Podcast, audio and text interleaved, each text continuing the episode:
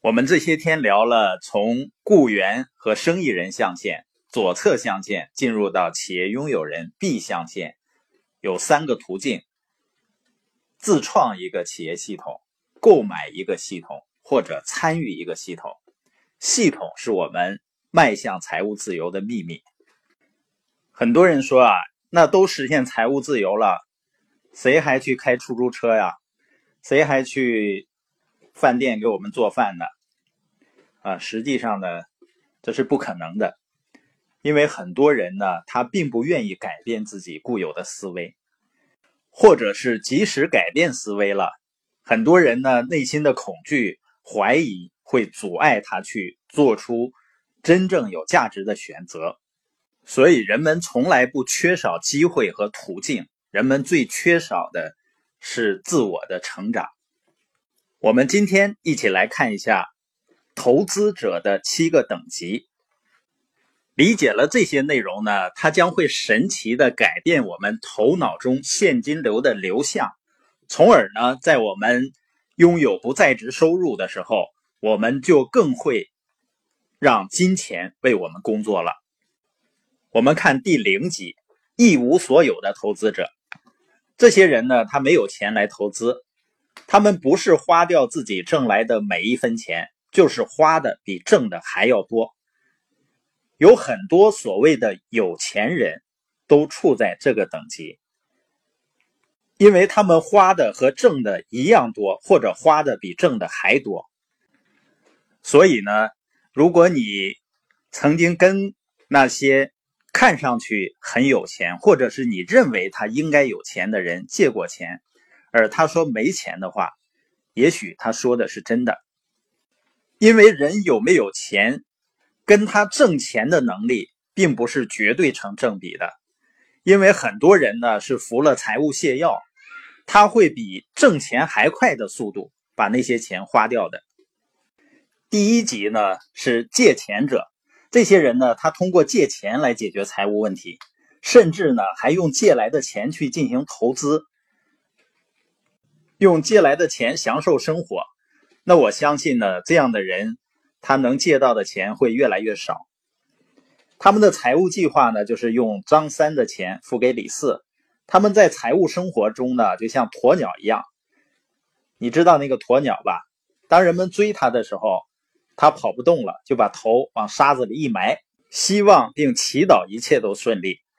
他们有的时候呢，可能也会拥有一些资产。但实际上是他们的负债增加了。对于这些人来说呢，他们对金钱没有意识，也没有良好的花钱习惯。借钱者呢，他们拥有的任何有价值的东西都跟负债有关，无节制的使用信用卡，然后把债务呢转成长期的贷款，这样呢，他们就能结算他们的信用卡，然后开始再次消费。当他们的收入增加了以后呢，他会购买一所更大、更贵的房子。他们相信呢，房产的价值只会向上涨。现在呢，不管是买电器啊，甚至买手机、旅游度假，都可以低首付，然后每月轻松支付。这样的广告词呢，总是会吸引他们的注意力。他们经常会去购买容易贬值的东西，比如说汽车或者去度假。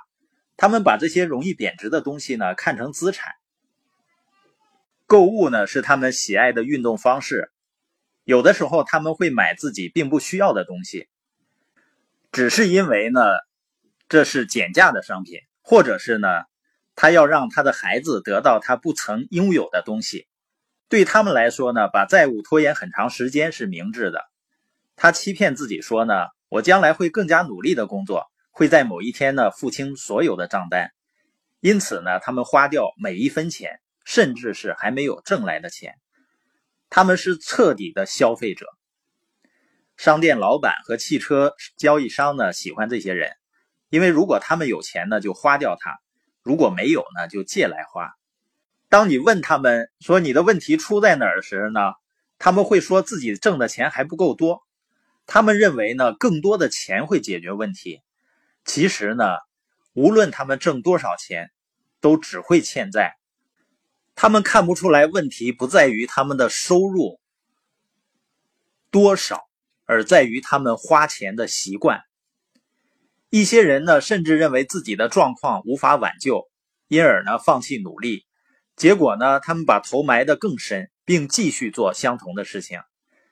他们改不了借钱购物消费的习惯，在心情沮丧时花钱，就像狂食者在心情贪婪时没完没了的吃东西一样。他们花钱感到沮丧，然后呢花更多的钱。